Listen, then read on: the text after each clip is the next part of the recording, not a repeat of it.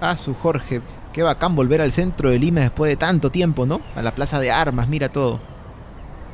Siempre es bueno caminar aquí por la, por la plaza de armas, ver la catedral, el palacio de gobierno. Oye, ahí no había una, una estatua de un personaje que era de la historia peruana, creo, ¿no? Este, ¿Cómo se llamaba? ¿Cómo se llamaba? Ah, claro, acá en esta placita al costado del Palacio de Gobierno, mm, claro, estaba la estatua de Pizarro, claro. Ah, claro, de Claudio Pizarro, sí, tienes razón. No, pero no, no, no, no Claudio Pizarro no, no, de Claudio Pizarro, no, de Francisco Pizarro, que fue quien fundó pues la ciudad de Lima ya por el siglo XVI.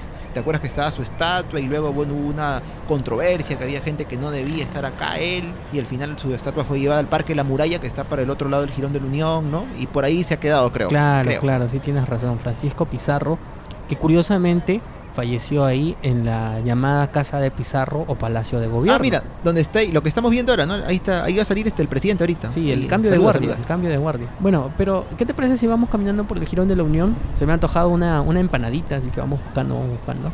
Vamos buscando. Oye, mira, mira, mira, mira, mira, mira para este lado. Oye, mira, esta, esta parece una casa abandonada, nunca la había visto. Eh, espera, pero mira, la puerta está abierta. Oye. A ver. ¿Qué habrá dentro? ¿Qué habrá dentro? Habla, nos arriesgamos. Entramos. A ver, a ver.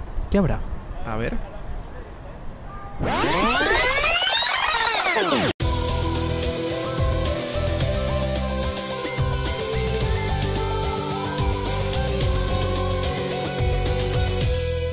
Oye, Jorge, qué locazo, ¿no? Al final esa casa abandonada había resultado un portal del tiempo. ¿Quién iba a decir que íbamos a pasear, pero por la Lima de fines del siglo XVIII?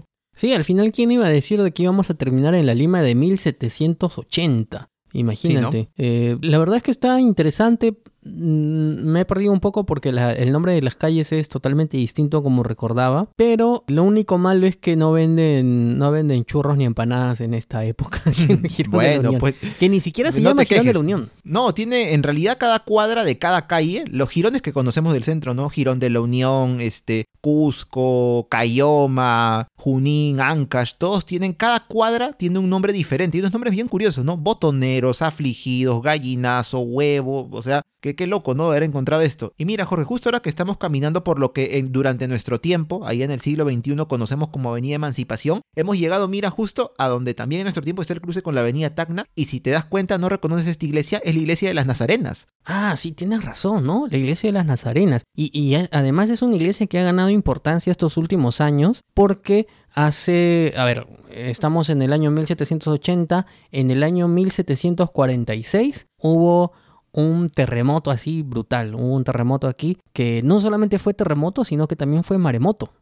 Sí, fue tan fuerte que ya en nuestro tiempo, Jorge, en el siglo XXI se ha calculado de que la magnitud fue de entre 8 y 9, o sea, ha sido un terremoto pero muy fuerte. Y por eso si te das cuenta, Jorge, en el paseo que estamos haciendo por acá, por esta Lima de 1780, todavía encuentras por ahí uno que otro solar, así como que en ruinas, está destruido porque todavía no terminan de reconstruir la ciudad. Muchos edificios, más de la mitad de ellos se cayeron y muchísima gente murió. Y el Callao, pues ni hablar, fue destruido por el maremoto, por el tsunami, como le llamamos nosotros, que vino posteriormente. Y bueno, el líder de esta reconstrucción que tuvo Lima a pesar de todo y que ahora ya podemos ver más o menos arreglada en ese tiempo en el que estamos, eh, fue el virrey José Antonio Manso de Velasco. Tanto así que su nombre, o el nombre, el título mejor dicho que le adjudicaron después fue Conde de Superunda. ¿Y qué significa Superunda? ¿Qué significa Superunda? Superunda significa sobre las olas, porque pues es como si él se hubiera sobrepuesto a las olas que destruyeron el Callao y el terremoto pues que causó tanta destrucción, ¿no? Ah, no sabía, entonces por eso es que se llama el conde de Superunda. Pero bueno, de todas formas, Daniel, eh, estamos en el virreinato, tú sabes que la, la vida del virreinato peruano incluso ha sido más larga que la vida de la República peruana. ¿Eso qué quiere decir? Que mira, el virreinato peruano tuvo una duración de 277 años.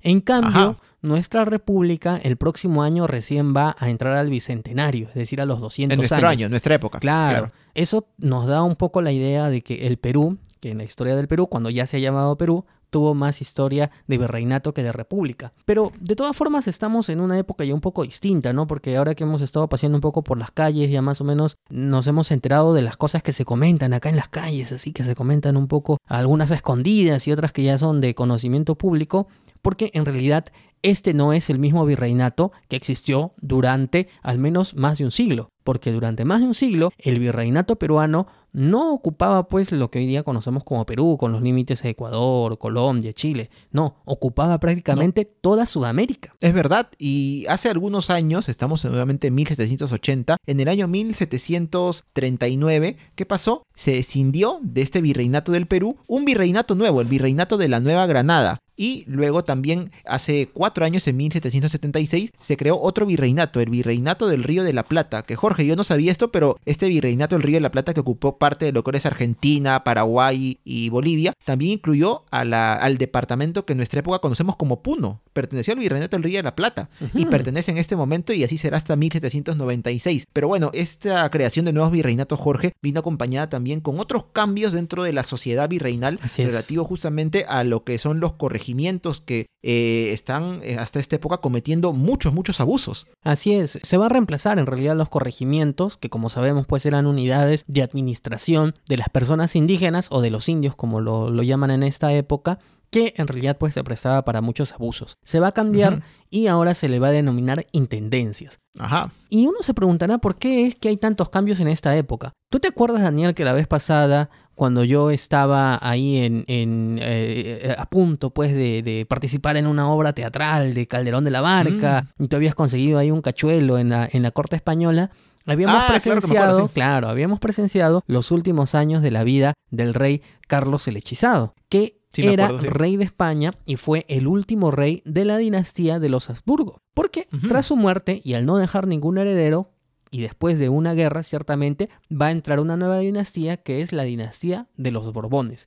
Y es justamente los Borbones, ya una vez en el poder, que se van a dar cuenta pues que los virreinatos de Sudamérica, que las colonias de Sudamérica no están rindiendo los mismos frutos que habían, que habían rendido durante los últimos años o que habían rendido antaño. Ya el virreinato del Perú a través de Potosí pues no daba toda la plata que realmente se requería y se dieron cuenta que uno de los problemas principales que tenía el virreinato peruano era la corrupción. Una corrupción que abarcaba desde el, desde el, desde el propio virrey muchas veces hasta los corregimientos.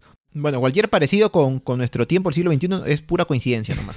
pura coincidencia. Más que coincidencia, yo diría que una es consecuencia de la otra, ¿no? Porque ya mira desde ese entonces cómo la corrupción baña al, al virreinato peruano. Y entonces los morbones dicen, bueno, vamos a, restablecer algunas medidas, vamos a hacer que el virreinato peruano sea un poco más pequeño, además porque en realidad por más grande que sea, pues el virrey no tenía la capacidad para administrar prácticamente toda Sudamérica, con excepción de Brasil que pertenecía a Portugal. Y entonces va a definir, como tú me has dicho, a dos nuevos virreinatos, pero dentro del mismo país también se realiza una reestructuración porque va a organizar al país en intendencias. Sí, estas intendencias, Jorge, ampliaban una jurisdicción mayor a lo que eran los corregimientos, este, y que esto justamente era lo que se prestaba para que los corregidores, pues, eh, ejecutaran estos actos de corrupción, ¿no? Entre ellos, por ejemplo, tener que venderle cosas a los indígenas a un precio elevado, cometer abusos contra ellos, cobrarse el tributo de la forma en que ellos les diera la gana, pero bueno, con estas intendencias que se van a, formar todavía de acá algunos años, estamos nuevamente en 1780, es que van a, van a ser territorios más grandes, más entre comillas factibles de, administrar y que sobre todo en un futuro van a darle forma a muchos de los departamentos que conocemos en nuestra época, en el siglo XXI, porque parte de las intendencias cuáles son o cuáles son las que se forman. Lima, Trujillo, Arequipa, Huamanga, Ayacucho, Cusco, Puno y otras más. Se parece, se parecen algo a nuestros departamentos de nuestra época, ¿no? Claro, al final sobre estas intendencias más adelante se van a formar algunos departamentos del Perú, pero esta reorganización también va a alcanzar eh, incluso toda Sudamérica porque además de los virreinatos se van a,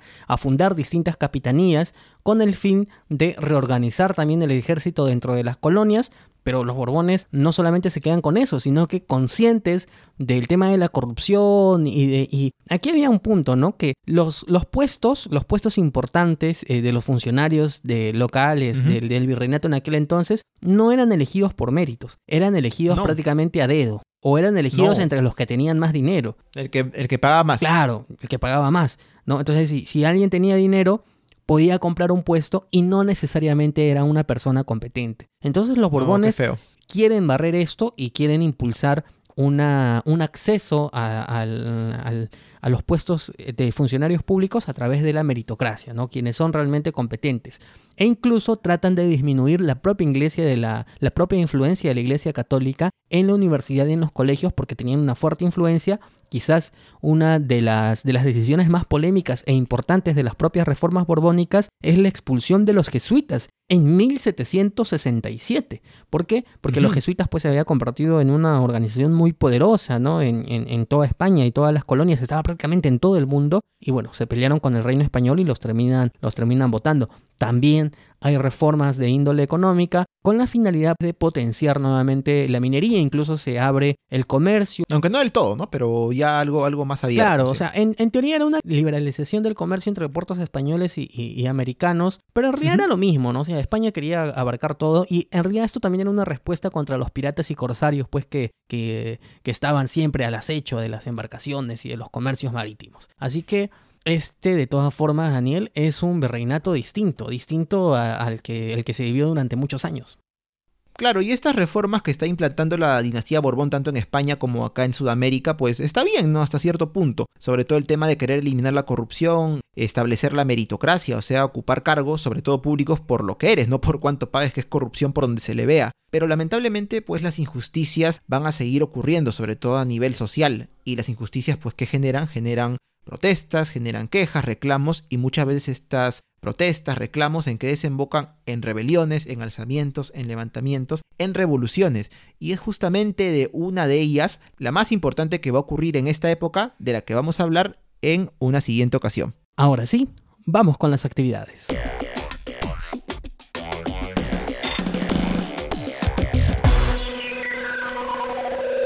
Y la primera pregunta de las actividades es, ¿A qué se denominan reformas borbónicas? La segunda pregunta es, ¿por qué razón el virreinato peruano perdió importancia en esta época? Y la tercera pregunta es, ¿cuál es tu opinión acerca de las reformas que se implementaron en el virreinato del Perú? Muy bien amigos, hemos llegado al final de esta edición de Stalkers. Recuerden que si les ha gustado nuestro contenido, lo pueden compartir. Así que nos escuchamos la próxima semana. Chao, nos escuchamos.